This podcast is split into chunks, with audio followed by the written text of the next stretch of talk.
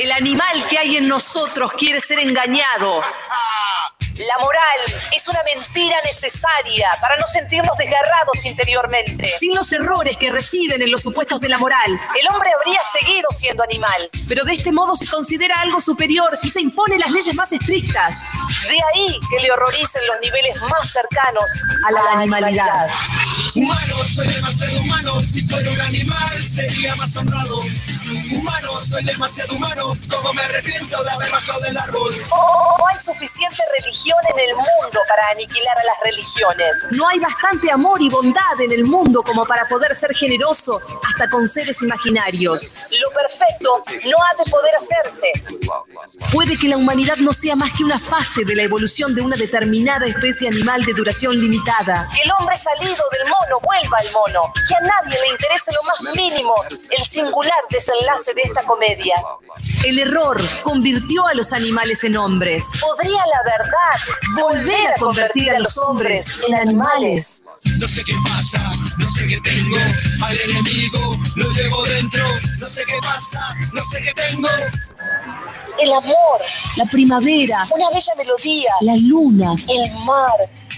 Todo nos habla plenamente una sola vez al corazón. Si es que todas esas cosas llegan alguna vez a expresarse por entero. Humano, soy demasiado humano. Si fuera un animal, sería más honrado. Humano, soy demasiado humano. Como me arrepiento de haber bajado del árbol. Humano, soy demasiado humano. Si fuera un animal, sería más honrado. Humano, soy demasiado humano. Como me arrepiento de haber bajado del árbol. Humano, humano. Demasiado humano. Humano, humano. Demasiado humano. Allí donde ustedes ven cosas ideales, Humano, soy demasiado humano. yo veo cosas humanas. Demasiado humanas.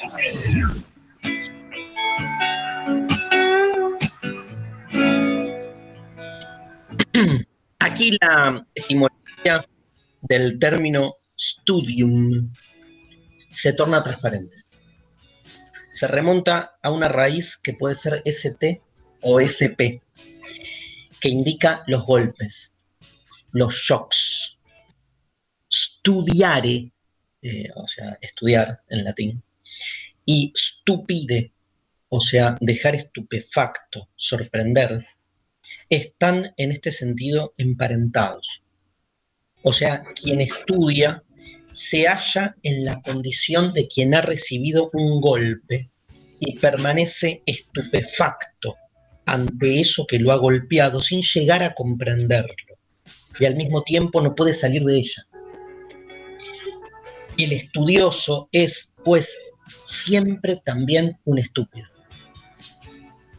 Esta es un fragmento de un texto de Giorgio Agamben llamado Idea de la prosa, que es un librazo. ¿Cómo andas, María? Hola, ¿todo bien?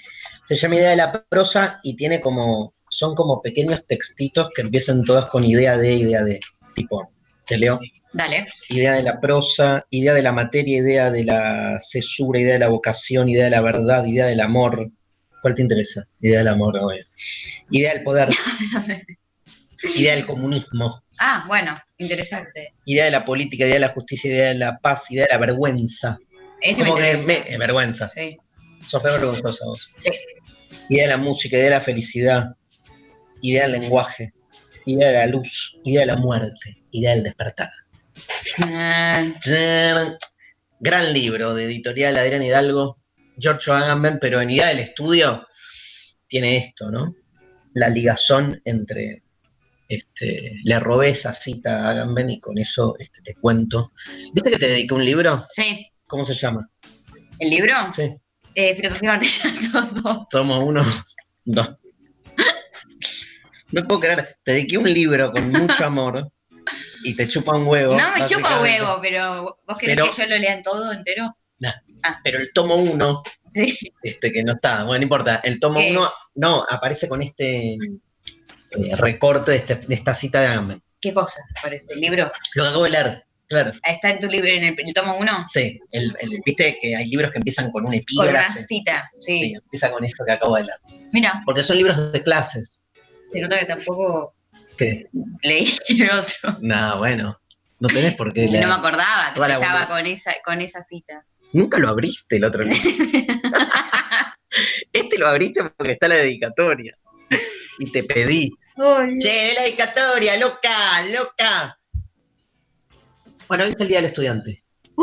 Eh, los estudiantes. Na, na, na. ¿Tenemos o no programada la canción El estudiante de los twists? Este, ya lo sabrán. Evidentemente no. No, porque estamos podridos. Pero nos cayó Día del Estudiante y nos parece un gran momento para dedicarle el programa a eso. Pues además, este es un programa de radio que se, se precia de ser Precia, definición, dos puntos. presente, de- se precia, se, se concibe Ya, a sí mismo, Ah. pres- se cree, Sí, Cree se entiende. Se que autopercibe. se autopercibe como un programa de filosofía y donde de algún modo se construye un lazo pedagógico. O sea, esto es una experiencia post-áulica, loco. Y al que no le gusta, se jode, se jode. Experiencia post-áulica. de De los- los trabajadores. Bueno, nada. Entonces, todos somos un poco estudiantes acá. Los que están escuchando aprenden. Hay gente que, que- que me escribe y me dice, aprendí mucho. del- Mira. Del, programa donde María... no sé. Forradas. No, no, pero eh, todos nos sentimos de algún modo studium en studium en estudio permanente. Me encanta esa trilogía que genera Agamben entre esos tres conceptos que son estudiar, estupefacción, barra estupefaciente. APA. OJ. Ojo. Ay, estoy viendo una rata pasar, boludo. Mira qué interesante. Perdón. ¡Eh, No rata! lo puedo creer. ¡La Ay, rata! qué asco. ¿Dónde estamos, boludo? ¿Qué? Estamos transmitiendo. Perdón, perdón, pero me quedé estupefacta. Pero Este, ¿qué va? Para... directo. ¡Corte! ¡Corte! Bueno, che, Bueno, son seres vivos. sí. ¿Qué querés? Son No, no, no, no. Prefiero criaturas de Dios. criaturas de Dios. Para algo existen. Em, ¿Cómo volvemos con esto? Quedé perturbadísima. No, hablemos de algo mejor. Es, Gatos. es el- El gato y el ratón. bueno, el Día del Estudiante. Sí. Es hoy. Es hoy. Sí. No, nada, lo que decía es que Sí. esos tres conceptos Ah, sí. que son eh, estudiar estúpido y estupefacto, ¿no? Este de, de- de- nada de eso, de, de quedar estupefacto y también estupefaciente en el sentido de que hay como un golpe. Vieron que el texto decía que estudiar mucho te genera un shock. Este, que es muy interesante porque plantea la, la pregunta de la consigna de hoy, que es por dónde pasa la vocación de estudiar, ¿no? Hicimos una pregunta un poco más este, concisa de lo que hacemos normalmente, que es que es un buen estudiante pero eh, eh, y vamos a sortear entradas para mañana que voy a dar una clase tremenda sobre el tiempo. Si el tiempo existe, no existe, si lo podemos medir, si lo podemos detener y cosas por el ¿Qué estilo. verga pasa con el tiempo? Para decirlo en castellano, que ver, gapa, saco. Te salió mal. Me salió mal. ¿Qué eh, pasa con el tiempo? Pero, este, digo, la pregunta, la consigna. Sí, la consigna, que ¿Qué responden. ¿Qué ser un buen estudiante? Tiene que ver con que en esta definición de Agamben, Sí, ¿Por qué te provoca un shock? Porque si vos vas a la escuela a estudiar como un alumno normal, cátedras normales, programas normales, en una institución normal, normal. que normaliza nuestra forma de pensar, el shock, no hay shock una verga. O sea, estamos hablando del que tiene una relación El con el anti-shock. por eso estamos hablando del que tiene una relación con el estudio que va más a los bordes, ¿viste? O sea, una relación con el estudio, digamos, que no es la usual. Vos adentro de, de- la escuela, digo, como, como estudiante, en cualquiera de los trayectos educativos, es muy probable que tus experiencias, vos que aparte sos una persona, digamos, que te copa estudiar, que te, te provoca una diferencia, es muy poco lo que te queda de la institución, ¿no? Por ahí como los grandes desplazamientos existenciales en relación al deseo del estudio te pasen por otro lado. ¿No? ¿Es una pregunta? Es una pregunta, es una pregunta. No sé si tengo una respuesta. Porque también es cierto que la escuela es- inspira Claro, y que uno ha tenido docentes, ¿no? Este, repiolas que te marcan, que te, que te, nada, eso, que te dan más ganas también, ¿no? sí. Y docentes de mierda que te hacen querer soltar a la verga todo y decir no estudio nunca más en mi vida nada. Pero no, ¿no sentís que hay algo más institucional que tiene una relación con este, el estudiante ahí como, como categoría, que en general lo expulsa, no es que expulsa a la persona estudiante, le expulsa esa otredad, ese excedente, que es lo que erotiza el deseo por el saber, porque el, el- el estudio básicamente está impulsado por, por un acto deseante, y ese acto deseante es erótico, es amoroso, hay ganas de, quiero saber, ¿no? Ese quiero saber es lo que de algún modo este, construye la idea de alguien que está siempre abierto al estudio, digo. En la medida en que vos agarrás los libros o las fotocopias o lo que sea y te pones a leer porque tenés que cumplimentar burocráticamente un examen en el marco de una materia de la cual estás más pendiente de este, la- el, el cumplimiento de ciertas normativas y la sentís absolutamente ajena a lo que este, te podés apropiar en términos transformadores, bueno, estamos en un problema. Digo, no, no, no, no se distingue la maquinaria educativa de otras fábricas posibles, ¿no? Este, y entonces la relación con la institución escolar suele ser este, eh, expulsiva, ¿no? O sea, eh, es como que eso no nos quita el deseo por el saber, pero el deseo por el saber lo terminas encontrando en otro lado o lo terminas encontrando en situaciones anómalas, como por ejemplo un docente copado, una materia que, que- no encaja con el resto. Pero es muy difícil encontrar un proyecto educativo formal e institucional, ¿no? Que esté de algún modo direccionado para ese lado. Entonces, queremos ofrecerles, este, queremos este, convocarlos a esta consigna, ¿no? ¿Cómo sería la consigna? Y la consigna sería, ¿qué es ser un buen estudiante? en ese sentido amplio del término, ¿no? Digamos, por dónde a ustedes los, los engancha el deseo de, de estudiar, ¿sí? Sobre todo esa tensión con la institución. Este, ¿A dónde nos Nos responden a través de la aplicación de la radio, por ejemplo, y también participan respondiendo a través de las redes sociales. Están participando con su respuesta para eh, un pase por el tiempo existe de tiempo eh, ma- mañana a 20 horas a través vía Conex. Me hiciste acordar a un hijo mío que está copado con un, en Twitter, Sí. que lee mi Twitter, está copado con una página que se llama Hola, esto existe. Ah, ¿Seguís vos? La sigo. Va, la veo, la veo aparecer en mi timeline. Hay un montón de pelotudezas que te muestran ahí. Que uno no sabe que existe y. Pero a mi hijo le encanta el título. Hola. Esto existe. Existe. Hola, esto existe. Es como que no puede ligar que haya un boludo que diga hola. Esto existe. Claro, pues hola, ¿cómo andás? No, hola, esto existe. Es como raro que vos te Es saludes. Hola. María. Hola, esto existe. ¿Qué? No, es mucho, ¿entendés? Bueno, nada. ¿Qué, mm, qué experiencias, qué recuerdos tenés? ¿Te diste cuenta que todavía no dijiste algo muy importante del día de hoy? Mierda. Es tipo delegador. ¿Feliz día del estudiante? No. ¿Feliz día de la primavera? ¿Qué? ¿No?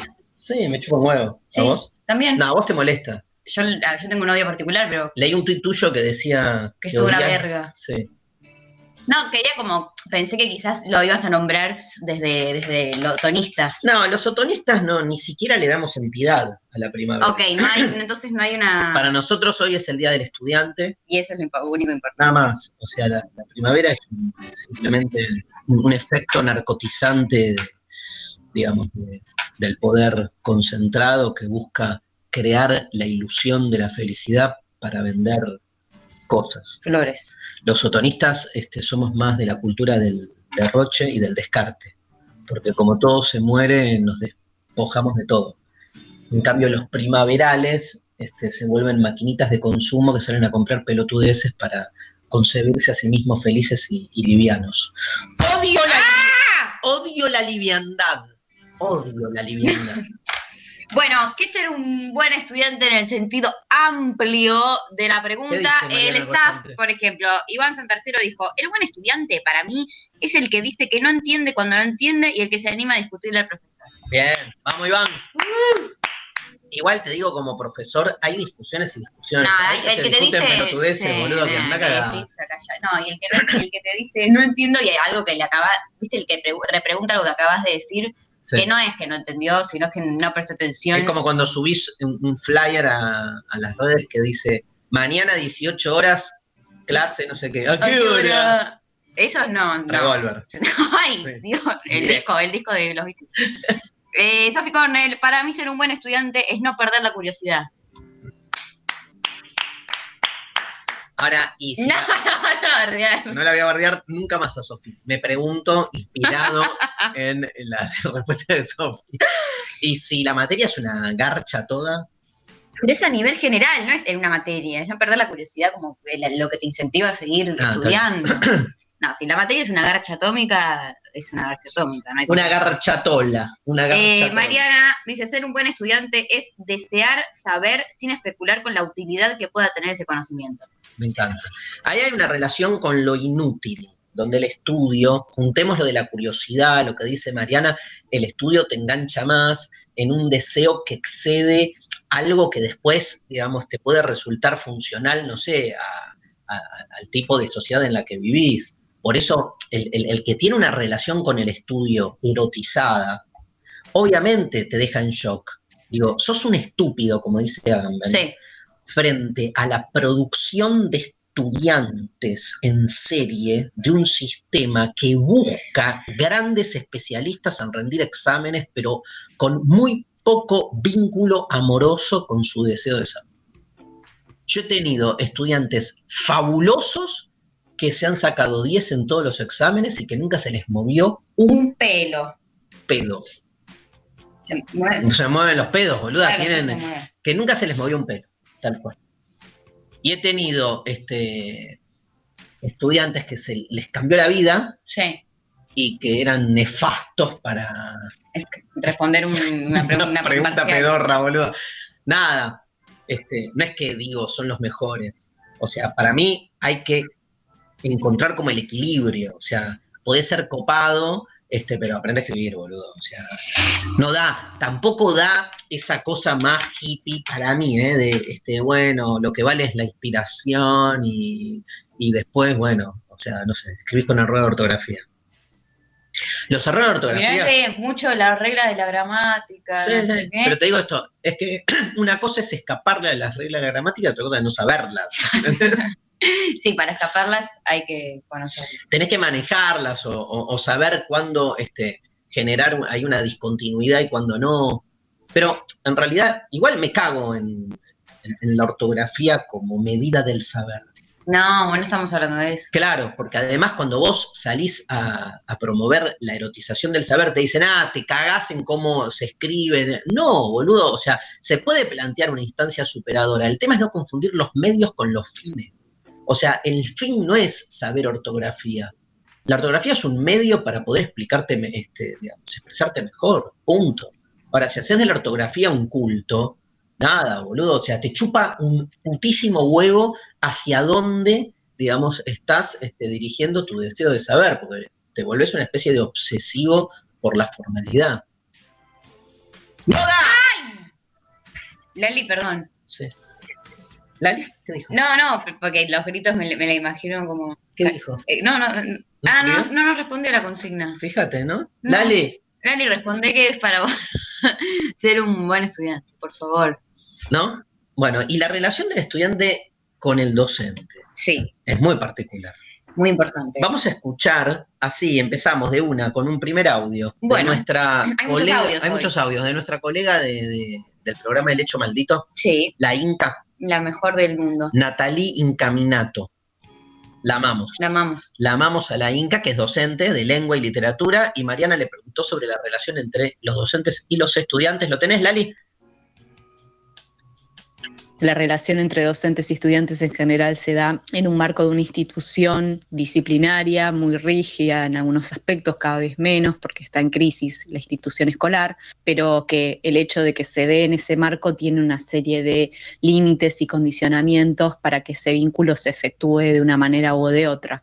Eh, Aún así, me parece que siempre hay algo que excede ese marco y que tiene que ver con esas dimensiones que no, pueden ser medidas o de las que no se puede dar cuenta o que no se pueden programar, que son dimensiones afectivas, dimensiones de otro estilo, de todo lo que puede pasar en un aula que no estaba previsto ni por un programa ni por las autoridades. Eh, me parece que sí hay algo importante que yo por lo menos recupero y es la cuestión de no caer en una suerte de falta de exigencia o falta de eh, Sí, principalmente exigencia por creer que eso sí o sí es un poder que uno ejerce sobre un alumno, porque las relaciones de poder en realidad siempre están en problemas cuál es su naturaleza. Y a veces no existe nada, no es una forma de amor, sino es más bien una forma de, indiferencia y no contribuye demasiado a crear un vínculo afectivo fuerte con, ese otro que es el alumno. Compartimos con la Inca, gracias eh, Inca, pero compartimos la misma digamos, este, no sé cómo llamarlo, el mismo riesgo que tenemos los profes autoproclamados progres. Que es como que no querés caer en, lugares represivos. Claro. Pero, tampoco, pues, tampoco se te puede desmadrar todo. No, sí, o, me quedo con lo que ella habla en términos de exigencia. O sea, a mí me parece que lo malo de lo represivo está directamente ligado, como decía antes, a lo formal, ¿entendés? Si vos lo que vas produciendo, como en la canción de Pink Floyd, otro ladrillo en la pared, vas produciendo estudiantes en serie. Entonces, ahí ya, digamos, este, ese es el problema. El problema no es, digamos, si, si, si sos exigente o no sos exigente. El tipa es el tipo, el tipa, el tema. Es exigencia para qué. ¿Qué tipo de estudiante es el que se forja en ese ámbito. Entonces, hay muchas preguntas. Si estudiar siempre está institucionalizado, ¿es la institución siempre un corset? O sea, un freno, un marco que de algún modo, digamos, reprime la posibilidad de ese deseo? Porque en realidad vos empezás a estudiar algo, te copa algo, pero después te tenés que ceñir a lo que te exigen. Sí, a los límites que te ponen desde ahí también. Pero además, digamos, este, obviamente eh, hay toda una formalidad en, los estudios. Te vas a recibir de abogado, tenés que estudiar una serie de cosas que están establecidas en, el plan de estudio, pero por ahí te copás con un tema y querés seguir estudiándolo y no, no lo tenés más en la facultad, ese tema. Y es como que lo perdés en algún sentido, digamos, eh, tener que abocarte a eso, es como que en algún sentido, para que se entienda lo que voy, es como que en algún sentido el, recorrido en la carrera este, es una manera también de que uno renuncie a aquello que le da gana, o sea, eso que te da ganas tenés que hacerlo afuera. Un buen estudiante es aquel que al mismo tiempo que rinde lo que tiene que hacer al interior de la institución, se va a su casa y en vez de hacerse la paja, se pone a estudiar y sigue estudiando este, eso que le motivó lo que vio adentro. Que es una forma de hacerse la paja también. Bueno, sí, todo es una forma de hacerse la paja, pensado así. Este, bueno, vamos con la primera canción. Bueno. Hay un montón de mensajes, ¿no? Sí, hay un montón de mensajitos, ya les vamos a estar leyendo. Sigan mandándonos a través de Twitter, a través de la aplicación, que es para ustedes ser un buen estudiante. Santiago Gómez Nicolau dice, saber que aprobar no es el fin, sino el producto derivado del saber perseguir esto último hasta las últimas consecuencias. Sebastián Gambassi dice, buen estudiante es aquel que no deja de aprender día a día y no solo académicamente. Soy padre de dos hijas y siento que soy un estudiante, un aprendiz eterno en este rol de ser papá. Fuerte abrazo. Me encanta también ligar eh, qué es estudiar ese nivel, ¿no? Digamos, uno está todo el tiempo aprendiendo. Sería alimentándose. es una de las etimologías de definiciones de alumno, lo liga al alimento como que alumno es aquel que se está alimentando todo el tiempo. Bueno, nada, ya volveremos con eso. Vamos a escuchar el tema. el tema. El tema número uno, este, indiscutible. El number one. El number one de los temas que hablan, obviamente, de los estudiantes que queremos ser, de los estudiantes que nos dejan ser, este, y de este, si podemos o no dejar de ser querida Lali, Pink Floyd, otro ladrillo en la pared. Demasiado, demasiado humano. El umbral de la filosofía. Futurock FM.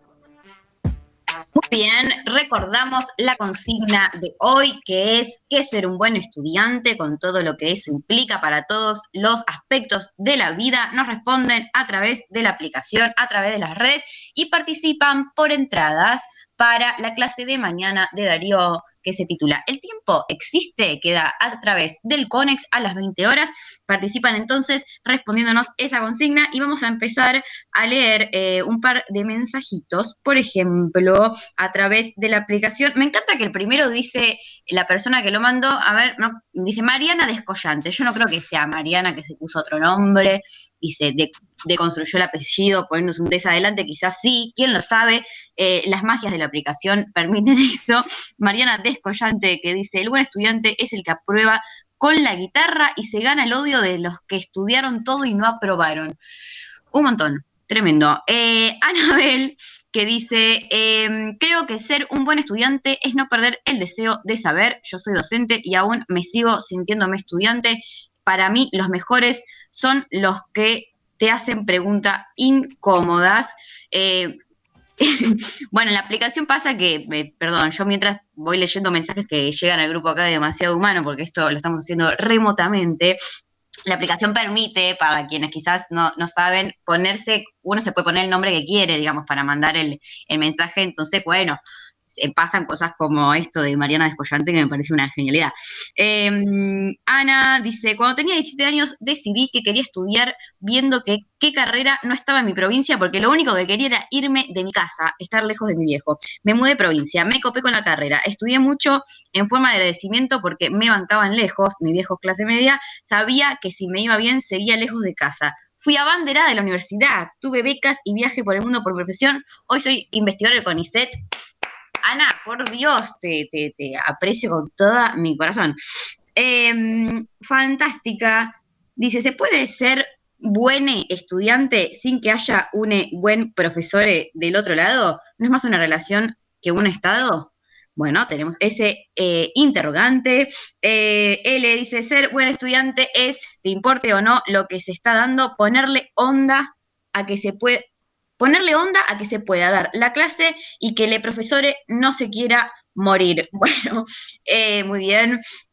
Horacio, que nos dice, el mejor estudiante es el que está comprometido con el estudio más allá de su capacidad, el que estudia por el mero sistema o para ingresar en la clase social soñada con tus progenitores es una chotada. Bueno, Belu, que nos dice, ser un buen estudiante es aprender a recursar una materia cuando no aprendiste un choto, me parece un punto clave también, como reconocer un poco, creo que lo que decía Iván Santerciero, ¿no? Como, bueno, reconocer que, no entendiste, reconocer que hay cosas que hay que volver a estudiar, volver a aprender. ¿Qué onda?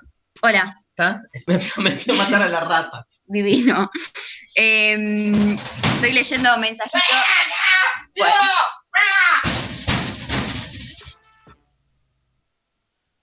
¿Estás bien? Me, me ganó. No. ¿Estás leyendo mensajitos? Sí. Bien. Hiciste mate. Hice mate. Qué rico. ¿Sigo? Sí. Sabrina, todo lo que representa ser un buen estudiante va de la mano con el cumplimiento de todas las normativas propias del sistema educativo. Solo queda hacer perdurar el deseo y hacerlo carne. Gaby, un buen estudiante es aquel que pone en duda todo lo que aprende y no da nada por hecho. Bien ahí. Augusto Zapa dice, yo sé que no, sé, que no respondo la pregunta, pero siempre tuve problemas para entender consignas. Me encanta, boludo, me encanta que digan estas cosas. Eso es ser un buen estudiante. Em, Patricia, un buen estudiante no memoriza, mastica la información recibida y la escupe con su propia saliva. ¿Viste que hay docentes que no les copa como que une haga ese trabajo de aprender las cosas y después decirlo con sus palabras porque dicen como que perdés rigurosidad? Ubicás ese tipo de docente. Como, no, bueno, no lo tienes que explicar con, tus palabras tanto porque, porque como que en realidad no estás incorporando el conocimiento debidamente. A mí me, pasó y me acuerdo que me sentí, ¿Pero qué hace lo odié. Porque hoy estamos del lado de los estudiantes, más que de los Claro, a mí me parece... a mí me ¿Qué hace un estudiante? Porque yo tenía un profesor, por ejemplo, que explicaba a otro autor un profesor que explicaba, no importa el nombre del profesor, pero explicaba un autor que se llamaba Husserl. Sí, Y después te tomaba examen, sí. y vos en el examen no tenías que decir lo que dice Husserl, sino lo que decía él sobre Husserl. Eso me parece todavía peor. Claro, pero este, ¿qué hacías? Porque si vos decías Husserl, por ahí te iba mal. Claro, tenías que. Claro, pues no estaba diciendo, en realidad no era de No, Husserl, era él claro, sobre. Y, pero no podías poner vos y Yo tengo una- estás escribiendo parcial al docente, no le vas a poner. Yo tengo un amigo que dijo, se reveló, dijo, nada, yo leo Husserl, no la interpretación de él, porque lo que importa son los autores, le puso uno. No. Fue uno de los mejores alumnos de la carrera, le puso un uno. Le cagó el... El promedio. que ahora importa el promedio. ¡Ah, ahora importa el promedio! ¡Eh, hijo de puta! ¡Eh, eh, ahora importa el promedio! Y yo soy un alumno. Yo siempre fui un nerd, boludo. Pero un nerd raro. Acá una dijo que eh, justo cuando estaba llegando que, mm, que está bueno, no, ahora no lo encuentro, pero eh, acá, ser un buen Belu, ser un buen estudiante es aprender a recursar una materia cuando no aprendiste un choto. Y me acuerdo de vos diciendo que eh, Yo recursé O sea, no una materia recurre, como es- cuatro años. eso- cuatro veces. Digo, pero no es que la recursé porque no aprendí un choto, sino porque no me saqué 10. O sea, Ay, Dios, enfermo. es peor. Bueno, boluda, o sea, yo no, hice- pensé que había sido por eso, no me acordaba que No, era por eso. Yo hice un proceso de deconstrucción de la idea de ser buen estudiante. Buen estudiante. En portugués. En portugués. Escúchame, este, un enfermo. Si me hubieras conocido en esa época, no hubieras querido ser mi hija. Si hubieras sabido que, me llamo el silencio. que te hubiera tocado un boludo así de padre, boluda.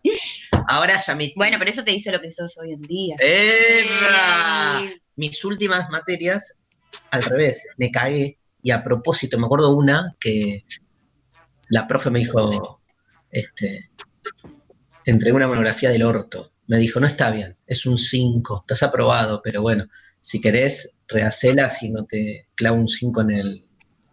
Quiero el 5, le dije. No, ay, Dios. Sí, tengo la última materia. ¿Cómo pasas de hacer cuatro veces una materia por un 10 a que te chupo un huevo? Tiene un nombre concreto, se llama Géminis. Géminis, Géminis, Géminis, Géminis, Géminis. El show, la comedia musical. Es así. Ay, por Dios. Géminis, Géminis, Géminis, Géminis, Géminis, jingle. Géminis, Géminis, Géminis, Géminis. Alguien que lo. Géminis. ¡Stop!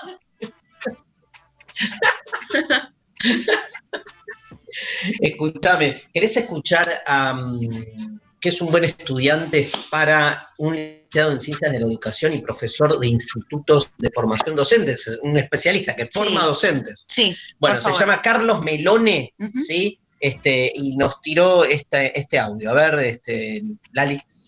El alumno, el buen alumno clásico tiene una buena propaganda. Es un alumno que es atractivo para un profesor, pero que la atracción dura muy poco. El buen alumno es ese alumno que se queda pensando, que te mira mientras que estás pensando qué estás diciendo y después pregunta, pero la pregunta es una pregunta, puede ser discutidora, pero sobre todo es la pregunta que te interroga, que realmente te interroga. Que vos ves en los ojos que te está preguntando y se está preguntando acerca de aquello que fuese. Para mí ese es el buen alumno.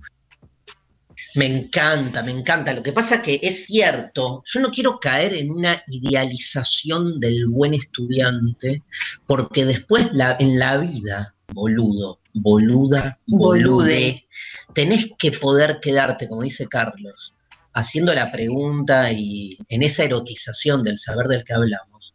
Pero al mismo tiempo, boludo, tenés que hacer, no sé, la fila en el banco, te tenés que pelear con el colectivero, tenés que poder aprobar un examen. Digo, hay, si no, esa idealización no está mal, porque la, la- la- la educación es una bosta en general a nivel institucional. Sí. Y uno obviamente brega por este, el pensamiento crítico y un alumno que huele, pero digamos, este, y estamos totalmente este, comprometidos con la lucha por la vocación y en contra de pensar el estudio meramente como un medio para ingresar a la salida laboral. Sí. Ahora, hay que vivir. Ahí sí. Tampoco te También. entendés, o sea, eh, por otro lado, es como que este, si estamos en contra del gestionalismo educativo que piensa este, al estudiante como un producto para la salida laboral, no caigamos del otro lado en una romantización del estudiante, me, me- hace acordar el padre progresista de Capusotto, Sí. claro, en una romantización del, del- del estudiante copado que se hace todas las preguntas y no te hace un examen porque "Ay, yo estoy en contra de, de la normativa o de la gramática y entonces no escribo. Hago performance este, en los parciales. Anda a cagar, boludo. O sea, pero ¿por qué anda a cagar? Porque todo bien, pero después, digamos, este, no estás en una chacra en la aldea. Me encantó la aldea de El Colapso.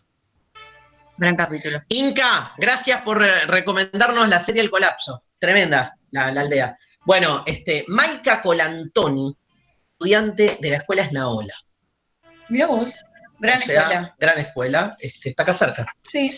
Este, eh, referente del centro de estudiantes de ese colegio, militante política. Este, está bueno escuchar a un estudiante, a ver qué me nos dice que sí. de sí misma. A ver, Maika Colantoni, ¿qué es ser una buena estudiante? Para mí, ser buen estudiante es preguntar todas las cosas que no sabemos y preguntar por qué también muchas veces no sabemos, cosas que van pasando, poder hacer un análisis de lo que va pasando en la realidad desde lo que vemos en las distintas materias, como en historia, por ejemplo, y a partir de ahí pensar de qué maneras les pibis que estudiamos, les pibis que vamos a las aulas, les jóvenes, podemos ser parte de una realidad y cómo ir transformándola y pensando nuevas maneras de, de vivir. Me Bien, encanta. bien, bien, ¿no? Creí que más igual por, por el tema de como que un buen estudiante también es quien participa del centro de estudiantes. Bueno, podría haber sido otra. Pero es como, porque también está ese debate si ser buen estudiante se refiere únicamente a la adquisición de conocimiento y su problematización, o también pensar a la escuela como un todo inclusivo donde lo que hay, digamos, es, este, te formás no solo como este, poseedora de saberes, sino como ciudadana. Sí, sí, que es un, un espacio donde también uno puede comprometerse políticamente, y tener ciertas responsabilidades, adquirir conocimientos por fuera, ¿no? De, de- de lo que, lo que la- la mas- las materias o los docentes te, te dictan y, y generar espacios también propios del estudiantado, eh, autónomos, digamos, al resto de la institución. eh, está bueno también, es un aprendizaje muy zapado.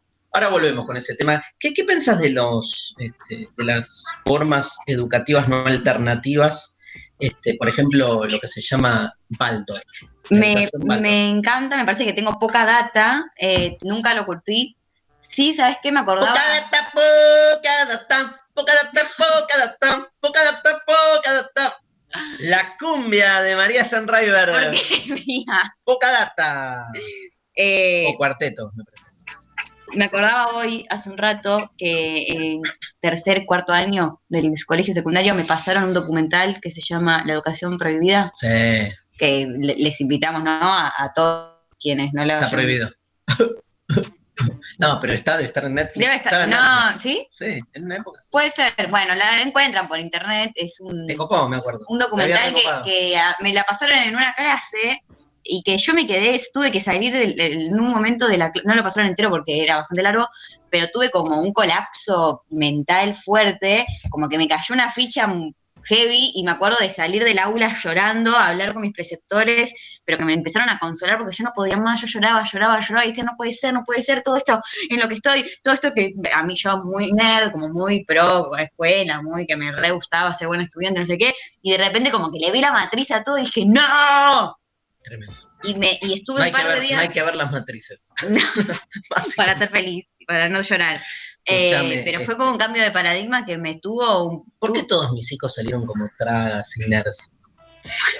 No, boluda, no, no es genético. No, justamente, no sé, místico. Que estoy todo el día boludo. Si estoy todo No, el día no boludo. sé. ¿no?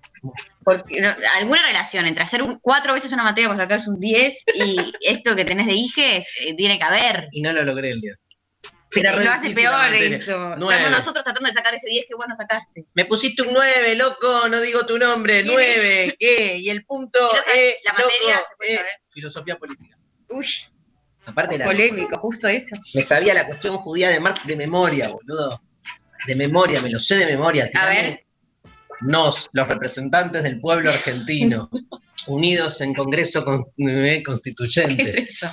Bueno, este, te quiero contar algo. Eh, Casim Di Pilato es un joven Sí. argentino que estudió en el colegio San Miguel Arcángel Mira, de Villa de Lina, que es un colegio Waldorf. ok, Vamos a escuchar su testimonio. dale. Dale, Casim. Yo fui al San Miguel Arcángel, que es un colegio Waldorf que queda ahí en Villa de Lina, San Isidro, por ahí cerca. Lo que yo fui aprendiendo es que si vos no estudiás es porque no te interesa y cuando estudiás es por motus propios. O sea, te pueden decir, che, anda a estudiar esto y si no tenés ganas no lo vas a hacer. Yo creo que, que ser un buen estudiante sería la pregunta. Depende de los profesores que tengas, tu motivación, los temas que tengas que estudiar. Yo me considero buen estudiante cuando en vez de copiarme estudio todo, me lo aprendo, me interesa, me informo eh, capaz más de lo que me pidieron. Me informo más de lo que me pidieron. Eso es lo que nadie hace, boludo. Y no, no, se va. Eh, hay que estudiar, entra en el examen, entra en el examen. Esto la entra. pregunta entra en el examen. es Porque si no entra, lo descartás. La pregunta que, digamos, merece una bomba, básicamente. una bomba. Y aparte el docente siempre te dice, no, pero bueno, léanlo porque es súper copado. Y uno cuando ya escuchaste que no, ya está out, de, de late, Yo digo, cancelado. todo entra en el examen, esto es nada examen. Bueno, Bueno, Waldorf, ¿sí o no?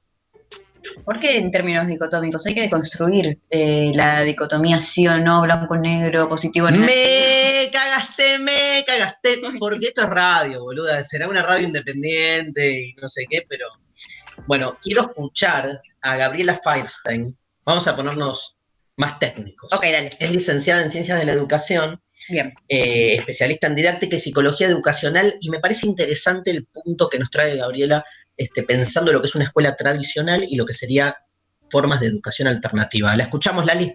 ¿Qué es ser estudiante para los métodos pedagógicos alternativos? ¿Cuál es la diferencia con la escuela tradicional? Bueno, yo voy a empezar cuestionando la propia pregunta, porque la diferencia entre escuela tradicional y pedagogías alternativas no es algo tan definido. De hecho, lo que hoy se llama pedagogías alternativas, como por ejemplo Montessori o Waldorf, son teorías surgidas a principios del siglo XX en oposición a una escuela tradicional que ya no es la de ahora. Y a lo largo del siglo, varias ideas de las pedagogías alternativas fueron incorporando hasta las escuelas.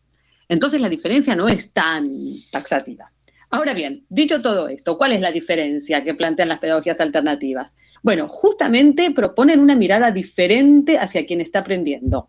Una actitud más respetuosa de niños, niñas y adolescentes, que respete sus intereses, sus tiempos, sus elecciones, sus derechos, que les permita ser protagonistas. Recordemos que la institución escuela surgió ligada a una concepción de infancia como sujetos incompletos, sujetos a modelar según los parámetros adultos e imponiendo una relación de dependencia. Entonces, estas pedagogías alternativas reflejan un cambio cultural mayor que las excede, que se inicia a principios del siglo XX y que se evidencia incluso también, por ejemplo, en nueva legislación hacia la infancia y la adolescencia. Por eso, este cambio es cultural y también es político, porque cuestiona el adultocentrismo, que es un rasgo de la sociedad patriarcal, y que hoy, en el 2020, no está para nada terminado, sino que todavía queda mucho camino por recorrer, porque no significa irse al extremo opuesto, que es el abandono. Las personas adultas seguimos teniendo la responsabilidad por las generaciones jóvenes en todos los aspectos de su personalidad. Si yo soy docente en escuela secundaria, no puedo decir, doy mi materia y nada más. Yo me tengo que involucrar. Tengo que generar las condiciones para que cada adolescente pueda actuar con autonomía, pueda ensayar cómo quiere ser, quién quiere ser libremente, pero que pueda hacerlo en un espacio cuidado, sabiendo que hay personas adultas atrás, sosteniendo. Creo que esta es la concepción de estudiante que nos proponen estas pedagogías y que vale la pena seguir aprendiendo. Tremendo, clarísimo, compartimos todo. La pregunta, gracias Gabriela, gracias por tu disposición. La pregunta es hasta qué punto realmente, digamos, en esos colegios, primero está buenísima la, la- la indistinción que trabaja. O sea, ojo que muchos de los elementos de la educación Montessori o Waldorf ya están presentes en la escuela supuestamente tradicional. Sí. Pero por otro lado, digamos, todos esos elementos este, bellísimos, emancipatorios del estudiante como protagonista, este, la pregunta es hasta qué punto las escuelas no tradicionales, por potenciar eso, a veces como que se alejan de la realidad, en el sentido de eh, el estudiante que sale de ahí digamos, porque después, o sea, se entiende si hay un proyecto de vida marginal, Claro, sí, sí. pero si Si después... este pibe después va a ir a laburar una empresa. o a la uni- se supone que no, no sabemos. bueno, no o a la universidad y tiene que, digamos, hacer el trámite en de. general van y Sí. terminan. Y está igual de bien. y Llegan. Ahí, hay pibes que, que pasan por escuelas tradicionales que llegan a la universidad sabiendo, digo, por, por- por Ujú. venir, por, por la decadencia que tienen algunas instituciones educativas hoy Claro. en el país, llegan menos preparados y bueno, Y súper decís, relativo. eh, y, y podemos ver dónde estudiaron los presidentes. Bueno, A ver, ¿no? ¿qué? Si fueron buenos estudiantes. Si, se, si hay relación entre institución y después eh, su presidencia, Y no lo sé. Mejor vamos a escuchar a, a Mercedes Sosa. googleenlo. Vamos, la negra Sosa, Mercedes Sosa, temazo que escuché cuando era joven. Hace mucho que no lo escucho. Me gustan los estudiantes. Ah, pues. Demasiado. Un ticket para viajar por las fronteras. Bien, seguimos al aire. Hay muchísimos mensajes, María.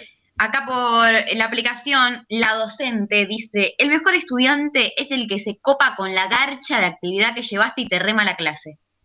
De- Divino, me encantó. de- lo amamos a ese estudiante, porque vos te das cuenta que es una garcha lo que llevaste y te la rema igual. Amor total, total. Por Instagram vamos a leer un par, eh, ese que dice, como docente y estudiante puedo decir que un buen estudiante es el que le para el carro al profe para decirle que se está yendo el pasto, ya sea por forro o porque nadie entiende nada. Los amo y viva Perón. Eh, es muy importante que exista un, un estudiante así en cada, en cada clase. Es muy importante todos los roles. O sea, el remero. Yo como docente amo el estudiante remero. El remero es el, que, te le va mal. levanta. Ah, No, el que te rema la clase. Que haces una pregunta, está todo el mundo dormido y te, y te contesta, Y porque te si le estoy igual. hablando a alguien, boludo. El, el que te discute, porque también te motiva en algún punto. Después cuando no hay, no hay momento más hermoso, todos los que somos anti-examen, sí, sin embargo, no hay momento más hermoso que leer las pruebas y que estén bien. claro, como, corroborar que alguien te dio claro, pelota. Tal cual, tal cual. Pero bueno, este, y no hay peor alumno estudiante que el que le chupa un huevo todo. Y no hay, no, y el que le chupa un huevo todo, porque hay dos. El que le chupa un huevo todo y se queda callado y atrás y no hace nada. O el que le chupa un huevo todo y te rompe las pelotas o genera bardo, ¿entendés? Y, y- y te complica el dictado de la clase.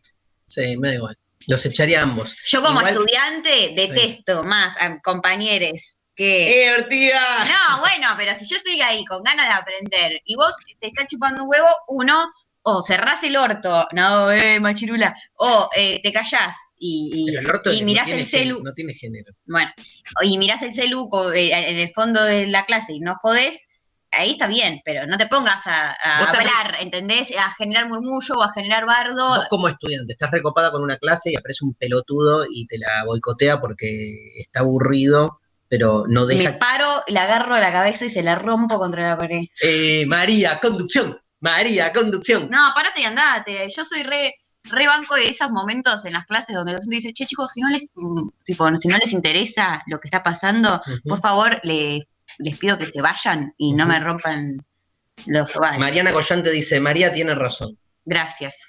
Este, no, sí, pero en general uno no hace eso, uno no hace eso, es cierto. Uno no sé qué. No, no sale a bardear a sus compañeros diciendo, déjame... No, claro, te quedás ahí y lo puteás No. por dentro, pero bueno. ¿Más mensajes, María? Más mensajes. Eh, Sofi, que dice, un buen estudiante es quien puede ir más allá de los contenidos e interiorizarse eh, con los contenidos, es quien aparte atraviesa lo burocrático para encontrar un placer en el estudio. Me encanta. Me encanta lo de, lo de atraves- eh, atravesar lo burocrático. Eh, oyente cordobesa, yo creo que un buen estudiante es el que no se queda con lo primero que escucha y siente la curiosidad de aprender siempre más allá de la escuela o la universidad. Eh, vuelvo a Instagram. Eh, Jenny que dice bancarse, estudiar, quizás no lo suficiente, desaprobar por un factor extra X, pero volver a intentarlo y aprender realmente. Me encanta. Mika dice, qué temazo siempre por el de Pink Floyd.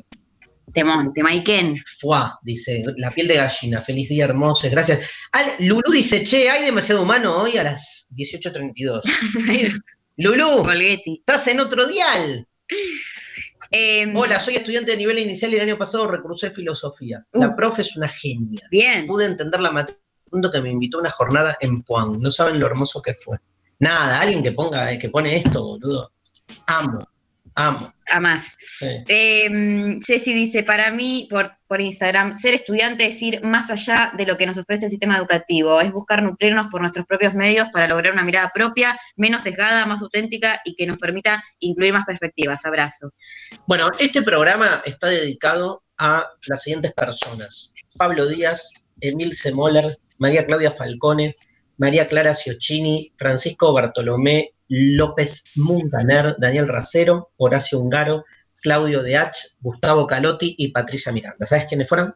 Sí, los estudiantes eh, desaparecidos, Algunos, algunos eh, hay secuestrados y la noche de los lápices, el 16 de septiembre. de 1976 en lo que se conoció como la Noche de los Lápices, que es casi, te diría, un emblema de ese ser estudiante que no se este, circunscribe solo al aprendizaje de información o de contenido, sino que se entiende la vida estudiantil como una vida, digamos, que construye una subjetividad politizada en el sentido de, de que ser estudiante es como si te dijera una forma de vida, ¿viste? Que incluye también un una práctica más allá de- de, no una como con lo social, con lo público, concreta. Sí. tal cual. Este, vamos a escuchar eh, dos testimonios. ¿Me ayudas, Lali? Pablo Díaz, testimonio en el destape este, de el mismo 16 de septiembre, y pegado tenemos el testimonio de Emilce Moller, que habló en el programa de Julita Mengolini, Segurola y Habana el 16 de septiembre. Los dos testimonios los escuchamos ahora.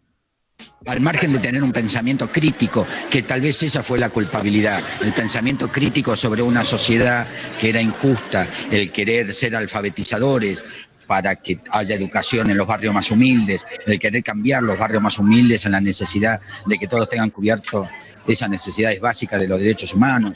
Eh, este, tal vez eso nos hizo peligroso. Es cierto que la palabra potencial de subversivo la manejaron los victimarios en el hecho de decir de que nosotros podíamos generar una resistencia sobre el proyecto político, económico y social del país que querían implementar, pero tal vez nuestro sueño de esa sociedad mejor es lo que nos hizo subversivos.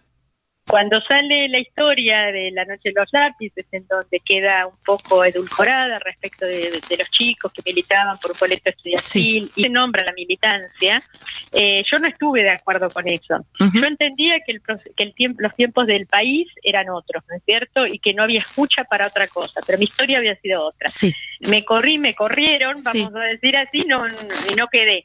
Y después entonces tuve que decir, bueno, ¿qué hago con ese corrimiento? ¿Sigo que esa historia no es mía? Y en determinado momento la pulsión de, sí, yo fui secuestrada esa noche, yo estuve con Claudia y María Clara y con Horacio en los últimos momentos y dije, bueno, y empecé a hacerme el espacio que me correspondía por, dice la canción, por derecho propio. Sí, claro. Bueno, interesante, los testimonios. Muy importante también, ¿no? Escuchar sus versiones. sus- Claro, porque, digamos, eh, lo que Emil se llama la versión edulcorada tuvo que ver con la película, Claro. La Noche de los Lápices, que de algún modo genera esa situación dual que siempre genera el- las industrias culturales, en términos generales, ¿no? Qué temazo ese, ¿no? El de las industrias culturales, porque por un lado, claro, como que por un lado logró una masividad del tema. Todo el mundo sabe que fue la Noche de los Lápices, antes que nada por la película, increíble. Pero la película tiene una... Sí, sí, logra potencia. difundir de alguna manera o el- el- lo que pasó o el acontecimiento pero al mismo tiempo con que- una versión. más allá de la versión que, Sí. que es discutible también, digo, ya el formato audiovisual cinematográfico busca el impacto, el punch, el golpe bajo, digo, un montón de elementos propios del arte que vos podés decir, digamos, se está estetizando un hecho, digamos, este, traumático, violento, digamos. Eso pasa mucho, ¿viste? Con la relación del arte con estos sucesos tan, tan fronterizos al humano. ¿no?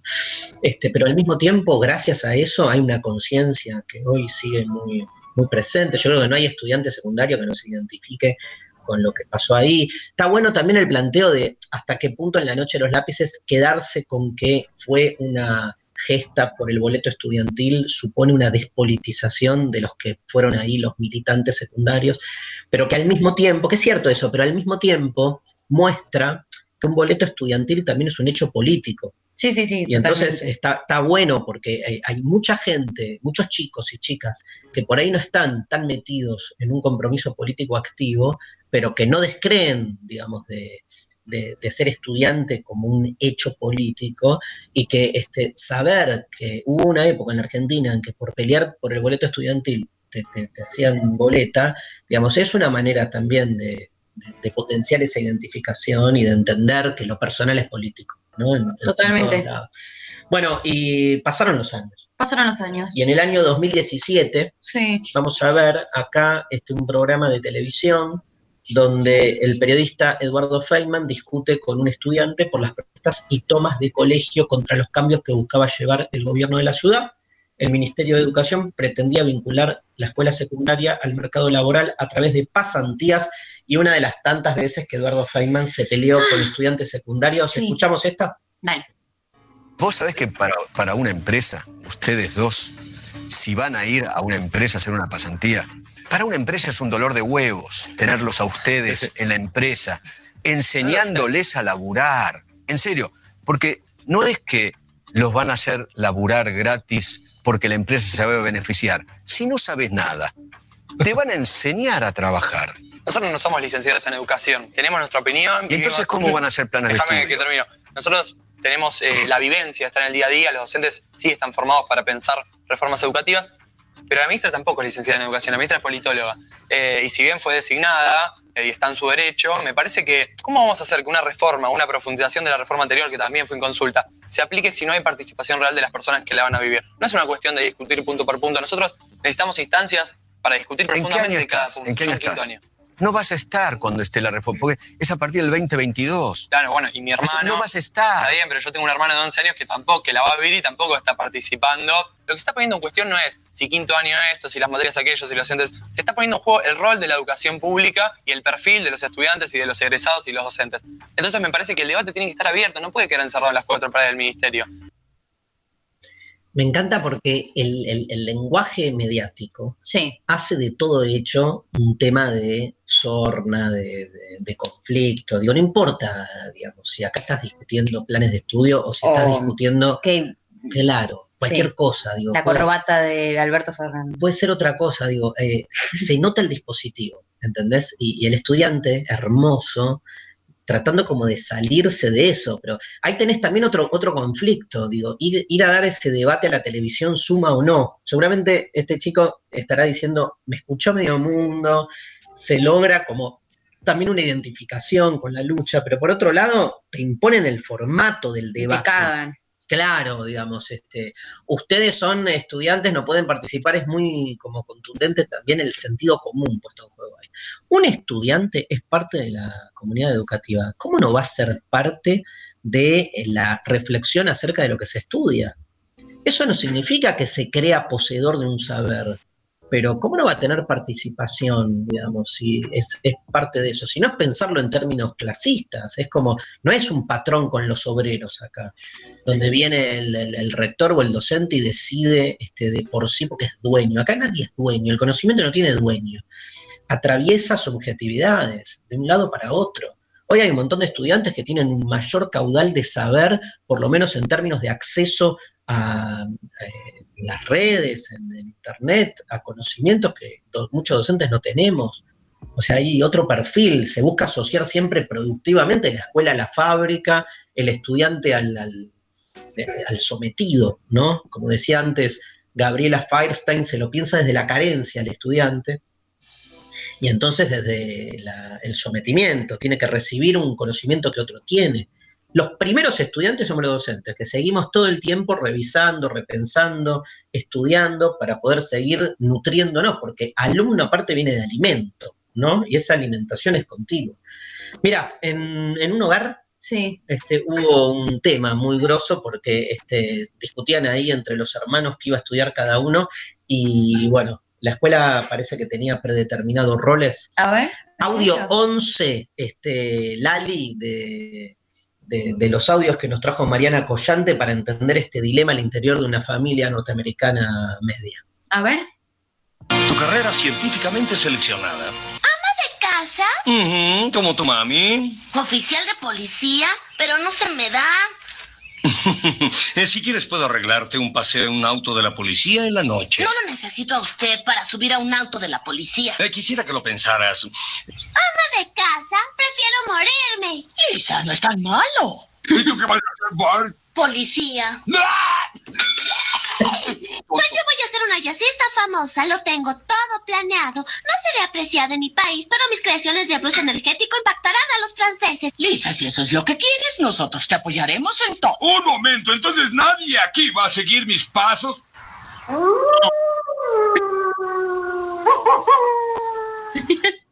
No, Mero, no, nadie va a seguir tus pasos. Qué bueno. Ama de casa, prefiero morirme. Es una remera, por favor, que ama de casa prefiero. Y, la, y, y, y Ma- Marge, le dice, no es tan malo. Porque ella es ama de casa. Y al final la otra dice, voy a ser jazzista, no sé qué, del blues energético francés, y dice, bueno, te apoyaremos. Mi amor. Marge, una, sí, una empatía. ¿La querés mucho? No, bueno, en esa, en ese momento, en esta conversación. Este, también vamos al audio que sigue. Susana Jiménez conversa con la abuela, personaje de Antonio Gasalla. A ver, mío. escuchamos. Cuando yo estaba en quinto año y, y en cuarto también daba prácticas en los colegios primarios. Me tocó, creo que era tercero o cuarto grado, no me acuerdo. Y estaba la señorita, que yo, le digo, bueno, buenos días. Ah, dice, bueno, muy bien, le va, a usted le tocó este, la germinación. Hable. Yo, ¿No habías leído nada? no, se me hizo como una un blanco. Pero nunca pusiste el poroto con el papel. Sí, lo puse, pero de- no sabía cómo explicar la germinación. Señorita, no estudié. Yo le dije, señorita, no estudié. La maestra me miró con los ojos desorbitados. Bueno, tiene un uno, váyase. Y me fui. ¿Y te recibiste? Sí, me recibí. Bueno, pero después levanté la nota con otros, con ¿Y otras. aprendiste lo de la germinación? No. Bueno, para definirla, no. Yo voy a defender a Susana Jiménez acá. A ver. Es una gran comunicadora. Sí. Y eso es un aprendizaje. Sí. O sea, porque si no es quedarnos con la cuestión del culto, del conocimiento culto y erudito. O sea, es evidente que no sabe, digamos, de, de- de lo que es esa línea, pero en lo que es el discurso, la narrativa televisiva, lo, lo maneja bárbaro. Obvio. O sea, ponele un micrófono y te, te- nada. Te hace show. bueno, no cualquiera hace show. Por eso, digo, este, tampoco es que, que digo eso, por, por lo tanto, es un referente intelectual de la Argentina. No, no, Jamás no, un referente de lo que hace ella en, Pero no dentro que- de ese paradigma. Total, no que no sabe nada, ¿entendés? No, No, me iría para ese lado, pero ni en pedo, me parece importante entender un poco de esto. Bueno, ¿querés escuchar al ministro de Educación? Por favor. ¿Qué tiene para decir de todo esto? Sí. Vos decís que nos grabó un, Nos grabó un audio el ministro de Educación actual del país. Sí, especialmente para la Futurock. Nicolás Trota es abogado, docente universitario, fue rector de la Universidad Metropolitana de la UMED y este, desde el 10 de diciembre ministro de Educación de la Nación, que es un buen estudiante, Nicolás Trota. es asumir más que nunca el compromiso de animarse a, a aprender, ¿no? aprender de las equivocaciones, aprender en todo momento a superar las dificultades, los tropiezos que nos impone la vida todos los días, aprender a amar la lectura, aprender que, que el éxito no es individual, que somos seres gregarios, nuestro, nuestro progreso es siempre mirando a los costados, tendiendo la mano a los que necesitan de nosotros, en nuestros ámbitos más íntimos que pueden ser las aulas, hoy las aulas a la distancia, y también en lo que pueden ser ¿no? de cara al futuro, al regreso a las aulas. Y no solo a nuestros compañeros, sino también a toda nuestra comunidad. Y creo que ser un buen estudiante es también tener la, la capacidad de la reflexión constante. Y creo que eso es uno de los grandes desafíos que tiene nuestra escuela, no solo preparar a todos nuestros niños, niñas, adolescentes, jóvenes, para el mundo del trabajo, tan cambiante de cara al futuro, sino también para, para prepararnos como sociedad, la capacidad del desarrollo de- del pensamiento crítico, del pensamiento rebelde, y también para prepararnos como ciudadanos plenos, ¿no? como ciudadanos comprometidos con el desarrollo de nuestro país. Bien ahí. Muy. Bien. Se nota que hay esa dualidad de la que hablamos, ¿no? Eh, la, la- la exigencia y la rigurosidad en los contenidos, pero al mismo tiempo las formas que no son poco y al mismo tiempo entender este, ser un estudiante como una forma de vida este, en una sociedad que necesita también de este actor que, que- que son los estudiantes para la construcción de un mundo otro. Nos vamos escuchando a Nirvana, Lali, Nirvana School, y volvemos con más demasiado humano en la Future Rock. Darío Stanraiver es demasiado humano. Filosofía en HD. Las preguntas, dice mm, Super Marcos, de un examen, hacer resúmenes y compartirlos. Mi mayor orgullo es que daba vuelta en la Universidad de Lanús un resumen mío para un final de Derecho luego de, No. de que la había acusado dos años antes. Capo, total. Hacerse un buen machete es un gran Una gran forma de ser buen estudiante. total. Eh, en, ese, en esa línea por Instagram, Cam García dice, un buen estudiante es aquel que no compite con las notas, ya que entiende que eso no, lo de- no define la inteligencia de nadie y a la vez es quien ayuda a sus compañeros cuando lo necesitan. Divino.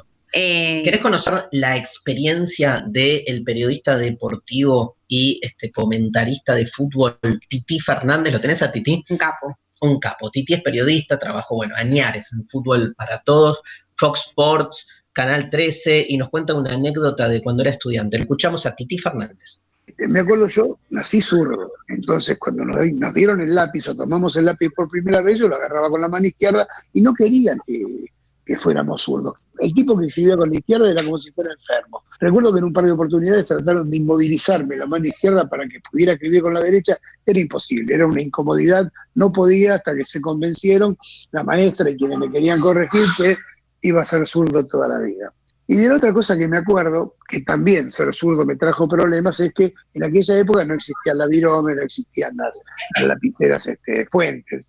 Eh, se escribía con lapicera con pluma y en el pupitre había una cosa de losa que se llamaba tintero y allí los maestros día o día por medio venían, nos iban cargando el tintero. Entonces mojábamos la lapicera de pluma, la escurríamos y empezábamos a escribir. Y teníamos un secante para secar lo que escribíamos. Ahora, claro, yo venía y escribía con la mano izquierda, escribía, escribía, y yo con, con la mano, a medida que iba escribiendo, me iba llevando por delante todo lo que todavía estaba mojado y lo iba arrastrando. Me habrá costado seis meses, ocho meses, hasta que pude acostumbrarme a secar lo que iba escribiendo, a, a, bueno, a escribir con la izquierda porque fui zurdo toda la vida. Pienso en las facilidades que tienen todos los pibes ahora, que si sos zurdo, sos zurdo, y tienen una lapicera fantástica para escribir. No saben de qué les estoy hablando, de la lapicera con pluma, ni de los pupitres, ni de los tinteros. Así, pero chicos, sepan que eso alguna vez existió y que los viejitos como yo, que tienen 69 años, cuando eran pibes, los usaron. Tremendo. Increíble el paso del tiempo. Yo veo a los, a los pendejes ahora tomando clase por Zoom, los que pueden, ¿no? Pero Sí. digo, con una eh, naturalidad. Sí. Pensar que, digamos, nuestra, no sé, los que hoy tienen como Titi Fernández 70 años, el, el tipo de, de escolaridad, ¿no? Sí, las tecnologías que acompañan a No, las no, escolaridades. Igual hay, hay cosas que persisten. Digo, yo tengo compañeros que en la facultad, ahora no porque estamos eh, en modalidad Zoom, pero hasta el, año pasado cuando íbamos, eh, hay, eh, es cierto que, que los asientos, los pupitres de la facultad están Son preparados para, son los Sí. mismos y están preparados para diestros, entonces tenés un montón que hay quizás uno o dos que, que los cambiaron de lugar pensando en que, bueno, el cupo zurdo, pero, pero es cierto que hay boludeces como esas, que no son tan boludeces, que persisten hoy en día, aunque parezcan tan alejadas en el tiempo, siguen estando. ¡Eh, zurdo!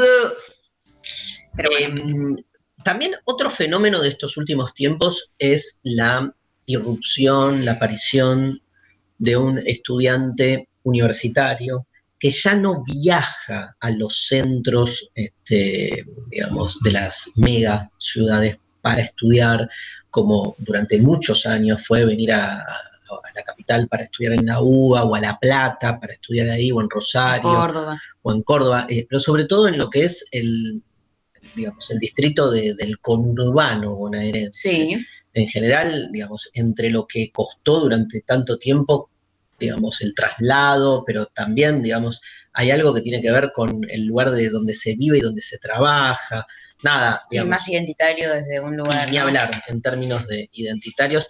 Hay un concepto que tiene que ver con la relación siempre discutida entre eh, el ser estudiante y lo popular, ¿no? Digo, el, el campo de la educación popular es un campo enorme que tiene muchas variables. A nosotros nos interesa mucho porque por algo hacemos divulgación también de la filosofía, este, donde una cosa es lo masivo y otra lo popular. Me parece que en ese sentido, dentro de lo que es la cultura popular, fue un gran logro este, la creación de muchas universidades este, en la zona del conurbano. Una de ellas es la Universidad Nacional de Hurlingham, y en esa universidad este, el rector de la misma este, es Walter Wallach, que es licenciado en Ciencias de la Educación y nos cuenta algo sobre lo que es ser estudiante en la UNA-UR. Lo escuchamos. Un 21 de septiembre, Día del Estudiante de hace cinco años atrás, en el 2015, la Universidad Nacional de Burlingame abrió por primera vez la inscripción para comenzar las carreras en 2016. En aquel día un grupo de profesores y autoridades, en aquel momento la mayoría formados en universidades más tradicionales, esperábamos que el Día del Estudiante los chicos y las chicas vinieran antes o después de hacer el picnic a, inscribirse en la universidad. Eso era lo que, lo que imaginábamos, lo que esperábamos. Y la verdad que desde un primer momento nos encontramos con señoras mayores, adultos, gente de todas las edades, la mayoría mujeres, 70%, la mayoría mamás, 50%, que venían en algunos casos a buscar revancha, que venían a encontrar nuevas oportunidades de, otras que en algún otro momento se habían perdido, no habían funcionado. Y la verdad es que en estos años se fue conformando una identidad de estudiante universitario en sectores sociales que no tenían el antecedente, el registro, la idea de lo que significaba estudiar en la universidad, pero que sí tienen muy claro lo que representa en términos de proyecto, de futuro, de sacrificio, pero también de, entusiasmo por las posibilidades y las oportunidades que se abren a partir de transitar un estudio universitario.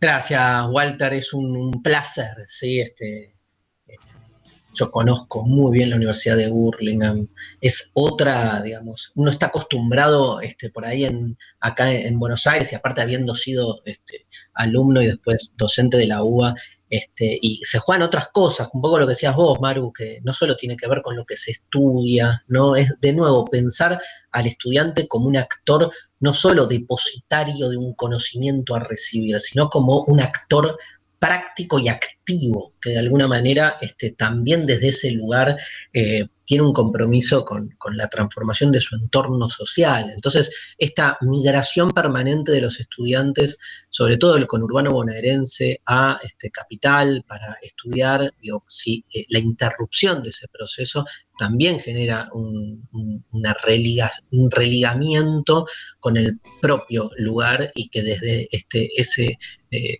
los lugares este, donde uno vive se pueda ahí también estudiar como una de las tantas actividades que uno hace en su cotidiano, cambia mucho la, la perspectiva y sobre todo, digamos, deconstruye ese imaginario más burgués de que para estudiar, digamos, tenés que este, nada, ser parte de, tener una cantidad de requisitos que tienen que ver con lo cultural, lo social, lo económico, y que este, los sectores populares, obviamente, para esa forma de entender la sociedad, están excluidos de acceder a la universidad. Me acuerdo en la gestión anterior, la de Macri, este, grandes, o sea, funcionarios importantes diciendo cosas como que la universidad no es para todos y cosas por el Caer estilo. En la, eh, Caer en la educación pública, dijo Macri, Vidal creo que dijo algo así como que... que no es para, eh, sí, como accedían... No todo el mundo. Tiró algo clasista, ¿no? Sí, como que hay gente pobre que nunca va a llegar a la universidad, nunca van a llegar a la universidad. Este, cuando la, justamente la, la, la política de, de, socialización del conocimiento lo que busca no es solo que todo el mundo acceda o, una pedagogía más popular, sino también, digamos, este, la posibilidad de, del desarrollo de una carrera universitaria. O sea, que alguien que nace en, los centros populares pueda hacer un estudio universitario y tener el mismo título que tiene el que vive en, otro lugar. Sí, evidentemente es una, ahí va, le cierra bien, hay una línea, ¿no? Como muy, muy concreta, eh, muy lejana a nuestro pensamiento, que, que vimos ahí y que también se, se vio en el gobierno de la ciudad mucho tiempo, que un montón de estos pibes que escuchábamos hablando con Feynman, que es, a lo largo de los años también, yo me acuerdo de estar en mil movilizaciones en el Ministerio de, de Educación de la ciudad por, por cuestiones de reducción de currícula, de que querían sacar historia, de que, Claro. viste, como que hay una una cuestión ideológica muy evidente y, y les pibes, las pibas, los pibis, eh, eh, por suerte, de, de- de secundarios y universidades, pero sobre todo de- en secundarios es como muy fuerte ver cómo se sale a, a- a la calle también a, a reclamar y a involucrarse con, con lo que se estudia y decir, che, bueno, esto no, no, no nada, no, no puede, no puede ser así. Bueno, te leo mensajes. sí. Acá, eh, Fóbica nos mandó por la app. Siempre fui pésima para dar exámenes y desarrollé una fobia al terminar de cursar. Aún no me pude recibir. El sistema educativo no me da ninguna alternativa, pero me señala como mala estudiante. Empatizo Total. muchísimo. Lala dice, este último audio de Walter me hizo llorar. De la Tremendo. Universidad de Burlingame. Treintañera, recién estudiando ahora, antes fue imposible. Te cuento que hay un... Me escribió por Instagram, me acabo de acordar. Ayer a la noche Sí. no me podía dormir, empecé a leer mensajes privados de Instagram. Sí. Y me escribe una persona que dice, tengo 59 años, mi esposa me, me obliga a hacer una carrera universitaria, Me muero. terciaria, y yo tengo vergüenza porque no quiero tener compañeros de 18. ¿Qué hago, Darío?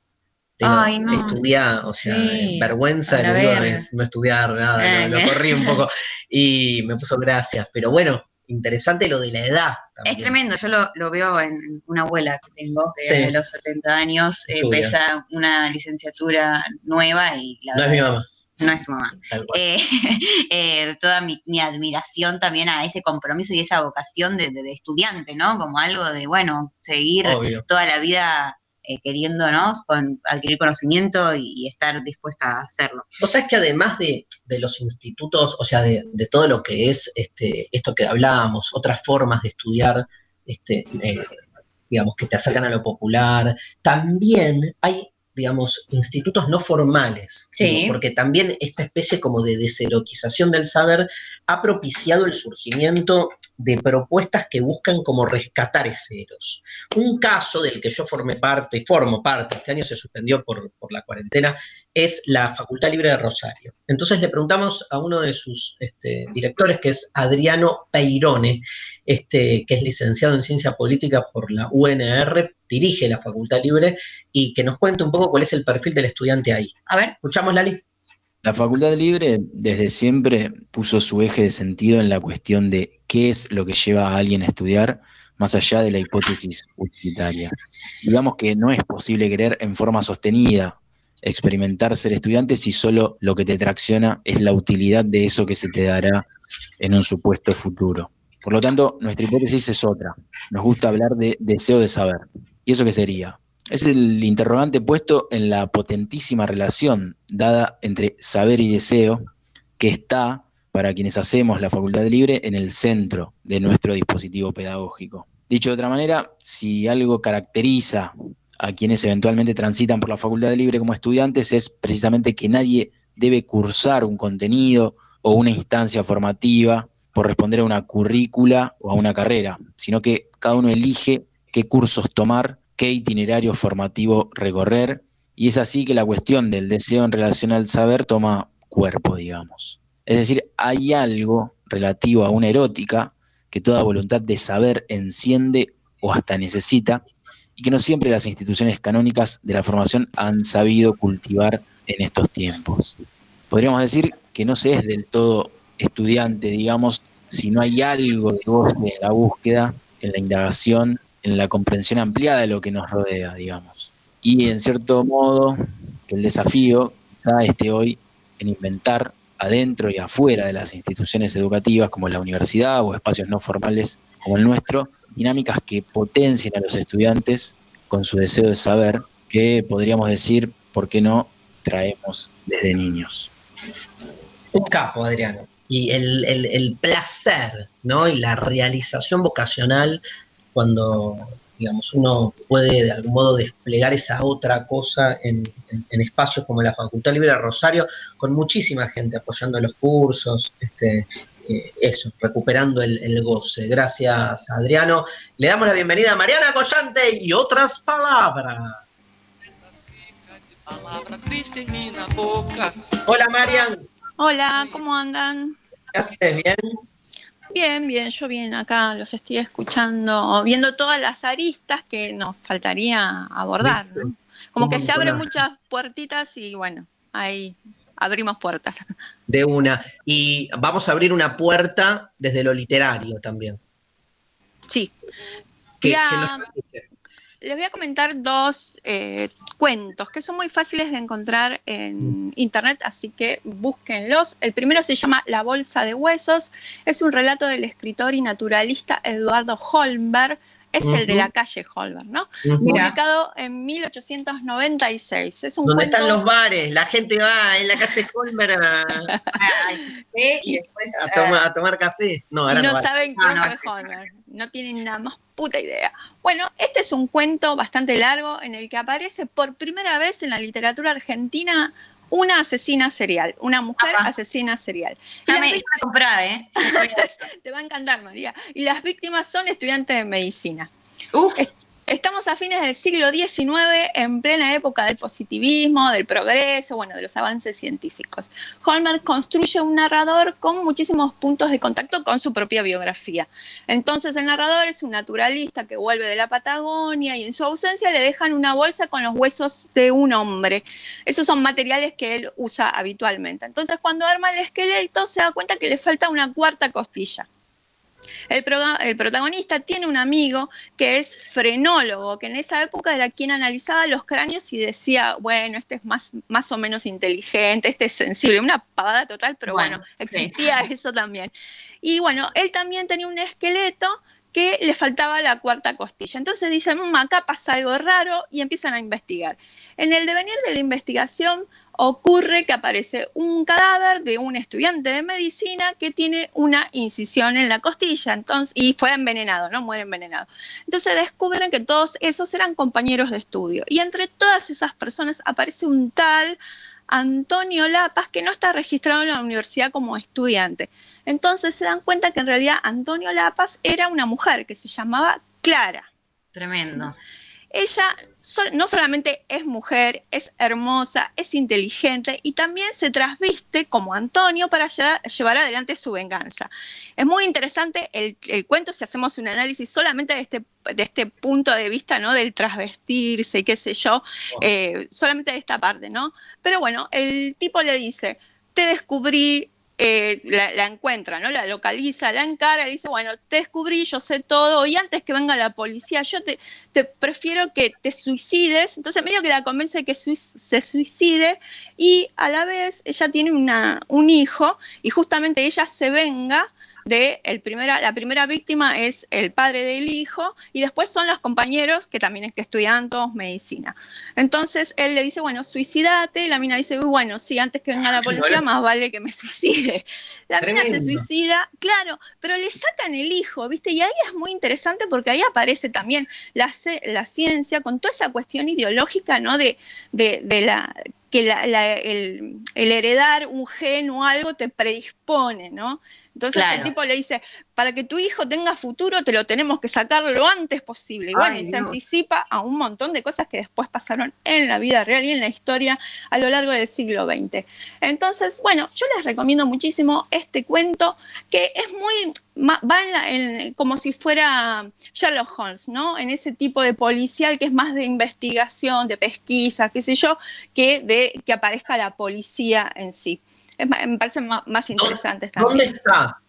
Está en internet. Yo tengo un librito de cuentos que se llama Los poli- policiales argentinos y aparece ahí como los- el gran destacado es este cuento porque, bueno, tiene más de 100, casi 150 años y es muy interesante porque además puedes hacer un análisis de todo porque Holmer también lo que dice es la ciencia va a llegar y va a, a cubrir todos los campos. La gente ya no va ni a, eh, ni a creer en la política ni a creer en la religión. ¿no? Ahí está en un positivismo así súper al Claro, palo. Pero bueno, eh, el cuento es pero tremendamente moderno, ¿sí? Porque aparecen un montón de elementos como para analizar. El de- este- esto de, de género me parece como crucial y esencial.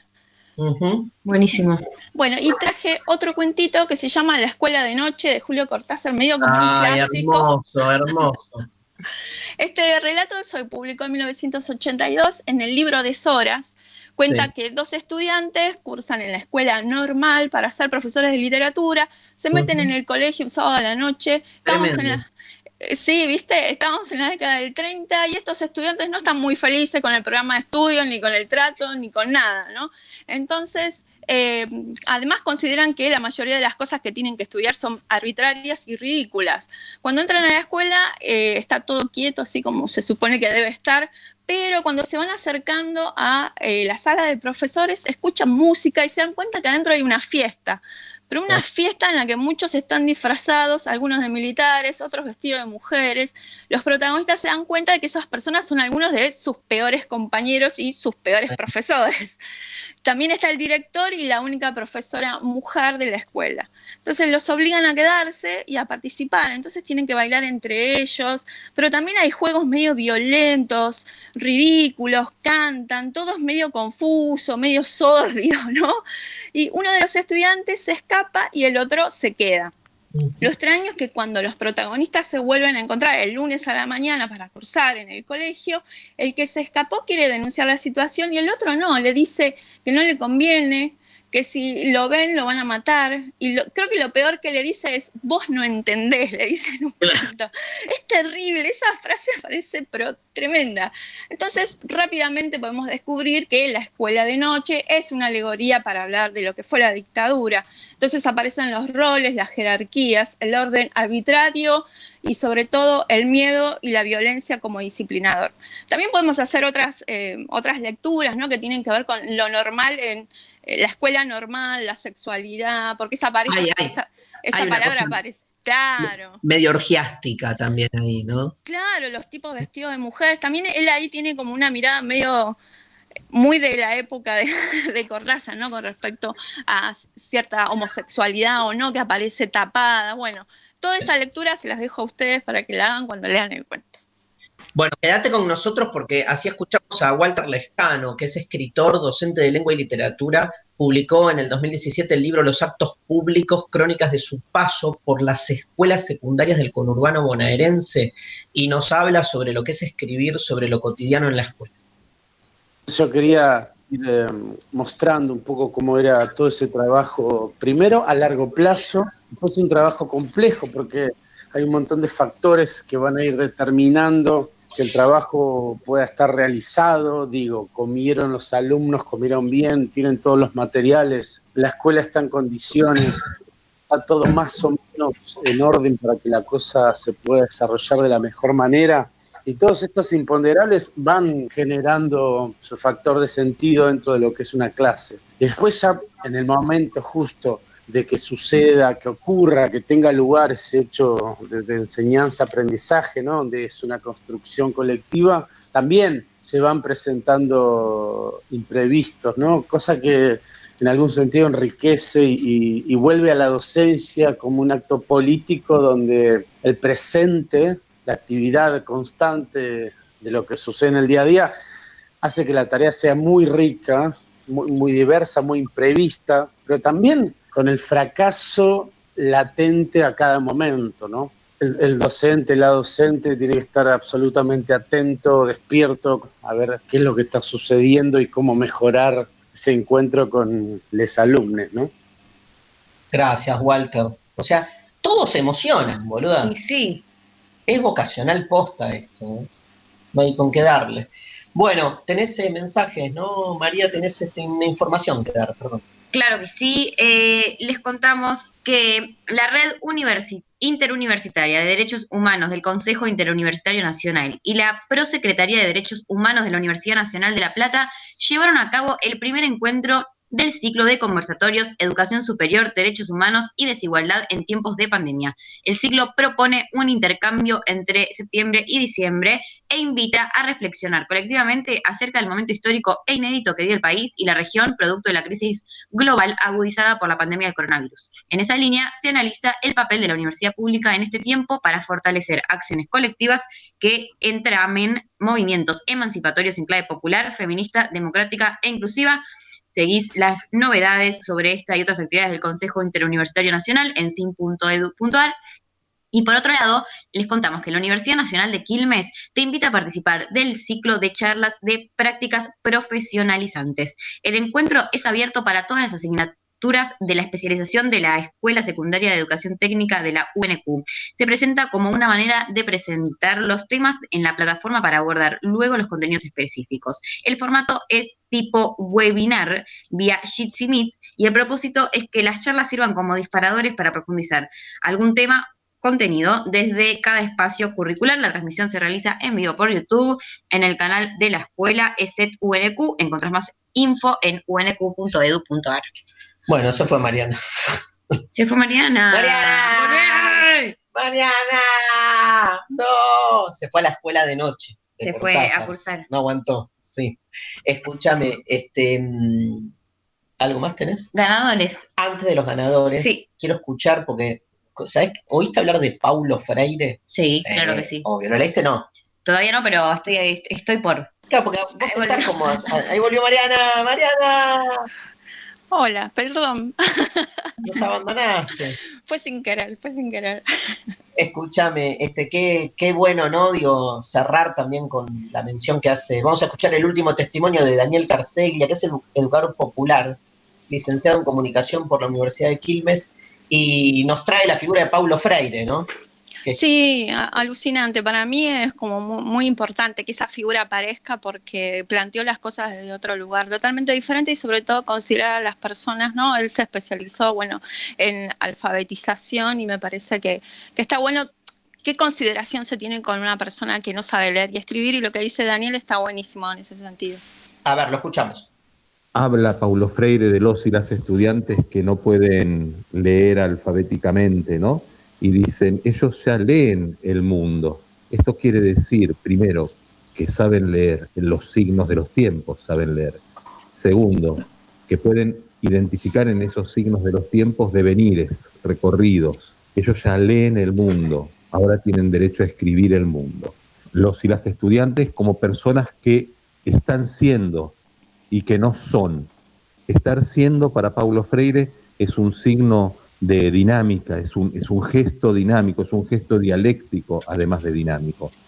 Esa persona que está siendo, está siendo en esta situación que está construyendo, y que está construyendo y que la construye a ella también, y que al construirla construye nuevamente la situación de otro modo, dialécticamente, todo el tiempo para Paulo Freire, los y las estudiantes son un espacio dialéctico en el cual el educador, la educadora se involucran y, construyen conjuntamente. Otra característica de los y las estudiantes es que están abiertos a una completitud, a ir creciendo cada vez. Entonces, Paulo Freire dice, bueno, el pueblo le entrega al educador sus saberes en forma desordenada y ese educador, esa educadora en un proceso junto al pueblo, los va ordenando para devolvérselos al pueblo en forma ordenada. Es bien interesante, ¿no? El pueblo que sabe, que sabe conocimientos valiosos y que es en la articulación, en una arquitectura de esos conocimientos donde se construye el saber y el ser más. Impecable, impecable, gente, a leer a Paulo Freire, después de escucharlo a Daniel Carceglia en su lectura de Freire, es indispensable repensar qué es lo pedagógico en términos populares. Si educar no está al servicio de la emancipación del otro, la verdad pierde sentido. Ganadores, María. Muy bien, ganadores, ganadoras, ganadores de todos tipos, de todos redes, de todos lados. Eh, por Twitter, una entrada va para eh, arroba clarinlenger, que dice, ser buen estudiante es animarse a dejar la carrera, materia y aceptar que no nos puede interesar todo, insertar la libido en las cosas que sí nos mueven. Eh, después, por la app, ganó, por un lado, Lara, que puso el que prende la cámara y el mic y le pone onda a las clases online, y Colo, que puso buen estudiante, es eh, que el que le explican, el que le explica a les compas antes del parcial y aprueban todos, a ellos dos les pido que manden un mail a demasiado humano gmail.com. Y por Instagram ganó eh, Eli Reutemann, que puso un buen estudiante es aquel que nunca deja de aprender, no importa qué, siempre está buscando el conocimiento, siente que puede saber más. Eh, con el- el- la persona de Instagram y de Twitter se conectan desde la producción, se contactan, perdón, y las de app les pedimos esto, demasiado humano o k.gmail.com. ¿Qué es ese quilombo? que Es se- un- aplausos, Ah, che, Dani, ovaciones, ahí están, genia. Nos vamos con Rosario Blefari. me encanta. ¿sí? Escuela temazo de Rosario, que se nos fue tan pronto este año. Este, y bueno, gracias Mariana Collante, gracias este, Iván Santarciero, Sofi Cornell en redes, este, Lali Rombolán, operación técnica, gracias a la Futurock, un nuevo programa de demasiado humano en este año increíble de cuarentena. Hasta el lunes.